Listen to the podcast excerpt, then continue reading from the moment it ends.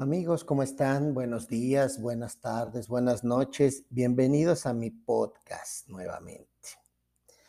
Pues miren, el día de hoy, aquí en Aprendiendo la inyección de plásticos con Norberto Flores, les voy a contar la anécdota en donde fue mi primer viaje a Estados Unidos.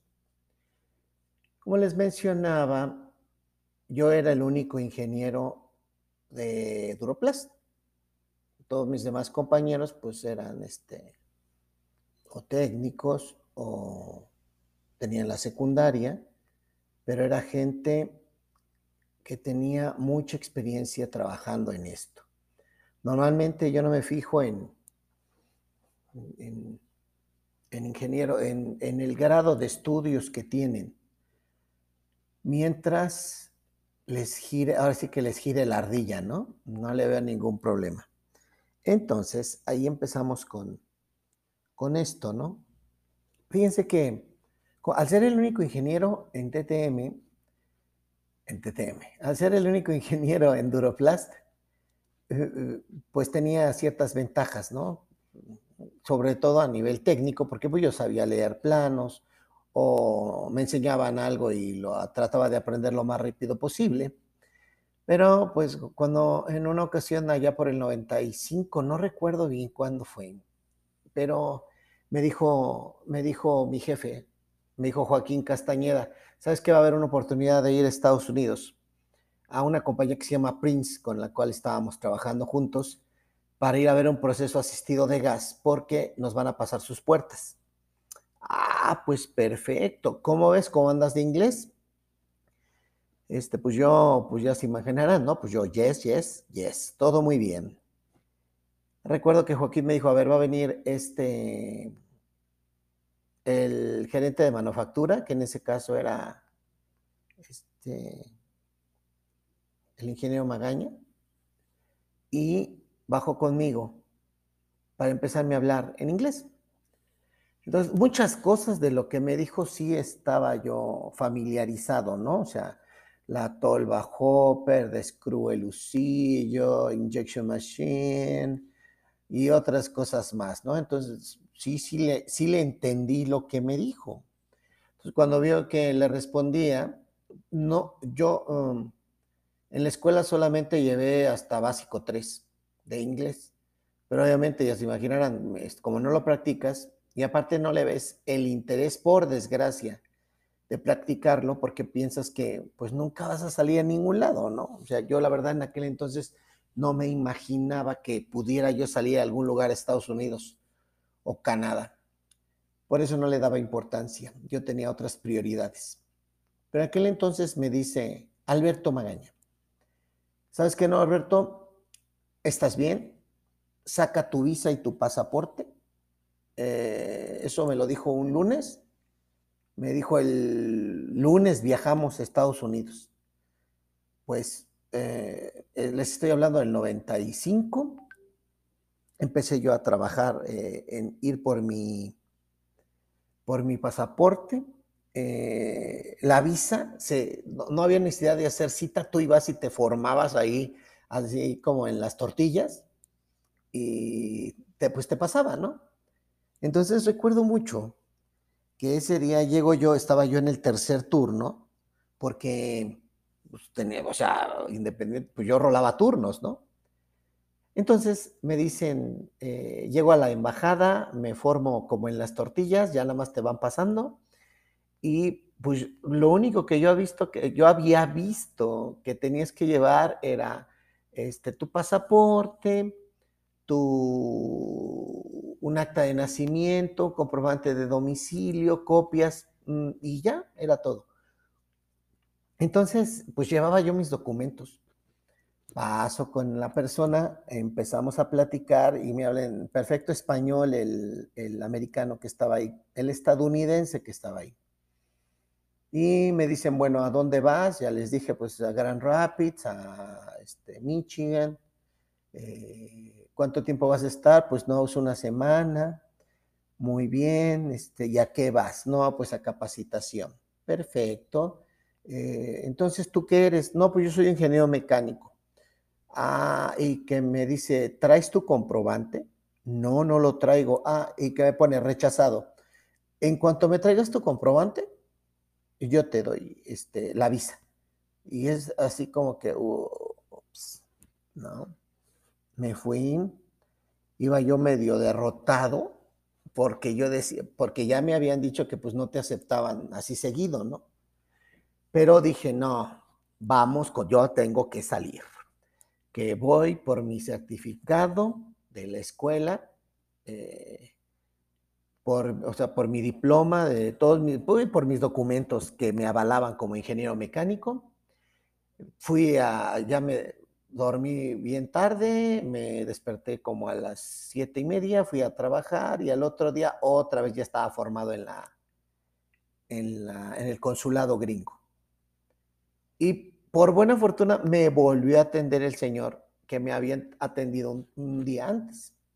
Entonces llega y, yo llego, pues, con mi papel de rechazo y me dice, yo no sé qué haces aquí si tú, o sea, si ayer te rechacé, dije, no, usted me dijo ayer que si yo era ingeniero, le dije que sí y me rechazó porque no traía ningún papel que lo avalara. Aquí están mis papeles. Ve mis papeles, mi certificado de la ingeniería, mi diploma como ingeniero y me dice 10 años de visa. No saben qué contento me puse. Ya había tenido mi primer visa, este, te la daban ahí, te dijeron nada más Spanish es cuando era del tamaño del pasaporte, eran visas grandísimas. Este, y ahí salieron los primeros 10 años. Y de ahí vámonos a, a Estados Unidos, ¿no? Recuerdo que volamos México-Chicago, Chicago-Grand Rapids, y yo nunca pensé que iba a volver a regresar a, a Grand Rapids, ¿no? Pero eso es un cuento que después les voy a decir.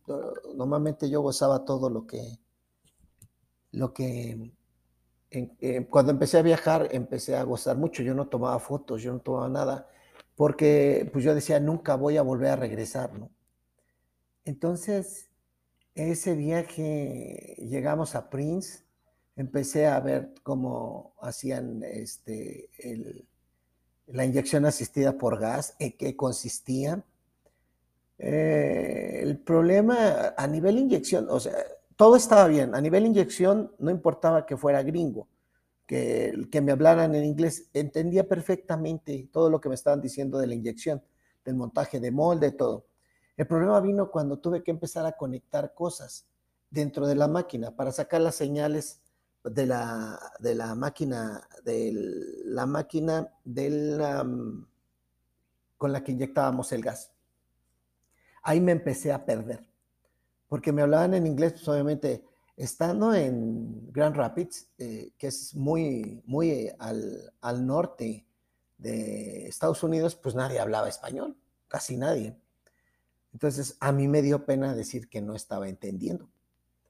Y pues yo me acuerdo que estos cuates se explayaban explicándome, no, sí, mira, Norberto, y esto, y lo otro, y aquello, y aquello, y aquello.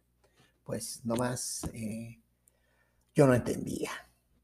Entonces, todo respecto a la inyección, no, hubo problema, echar a andar el molde, no hubo ningún problema, el problema era la conexión de los, eh, externos, ¿no? Entonces, cuando empezamos a, ya trabajar, vimos que todo salía bien, Joaquín estuvo conmigo, vio que todo salía bien, no teníamos ningún problema, pero este, empezamos a, platicar, vieron que yo entendía todo y pues no había, no hubo ningún problema. Dijimos, adelante, vámonos con todo.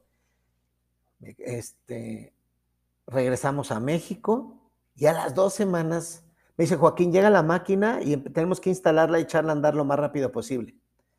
Llega la máquina, empezamos a trabajar y ¿qué creen? Que no me acordaba cómo se conectaban las cosas. Y pues se lo dije a Joaquín. La verdad, por eso estimo mucho a Joaquín.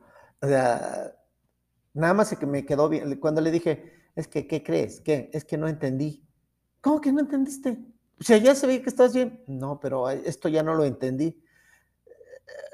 Joaquín no decía groserías ni malas palabras, nada más se me quedó viendo muy feo y se fue. Yo dije, chin, ya me van a correr.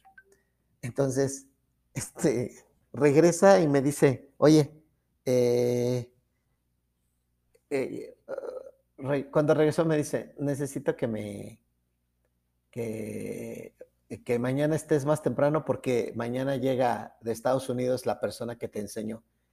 Me trajeron a la persona de Estados Unidos con la que había estado y me iba a ayudar a arrancar la máquina. Ya no tienen ustedes el alivio, no tienen ustedes este, ay, ¿cómo explicarlo? Lo, lo, lo, bien que me sentí en ese momento. No tienen idea de cómo me sentí en ese momento porque era, eh, pues me quitaba una carga bastante pesada, ¿no? Pero eh, llega el otro día, se llama Doug, se llamaba Doug, me empieza a ayudar, vemos qué onda, y sí, la, la máquina la conectamos en dos días y estuvo lista para trabajar. Ya estaba yo trabajando a los tres días. Entonces, eh, esa fue la primera experiencia. A pesar de no saber inglés, yo no me podía echar para atrás porque yo quería, yo sabía que ese viaje iba a ser un parteaguas en mi carrera y así lo fue. Entonces dice Juan Escutia que este mundo es de los aventados. Eh, atrévanse, muchachos, atrévanse porque no saben hasta dónde pueden llegar, ¿no? Nada más que sí, sí coméntenle a su jefe cuando no entiendan las cosas. Bueno, pues esta es una, una anécdota de las muchas que les tengo para poder, este, para poderles contar. Espero yo que les sirva y sobre todo tomen decisiones eh, eh, buenas. Bueno, en este mundo vamos a tomar decisiones buenas o malas. Va, a haber, eh, para las buenas y para las malas, va a haber consecuencias buenas o malas. Entonces, esto es algo de, para mí fue una consecuencia buena y he vivido con eso todo el tiempo.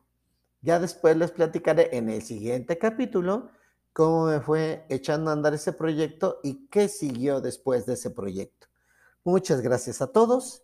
Eh, sigan conmigo aprendiendo a moldear plástico y gracias por estar en este podcast. Hasta luego.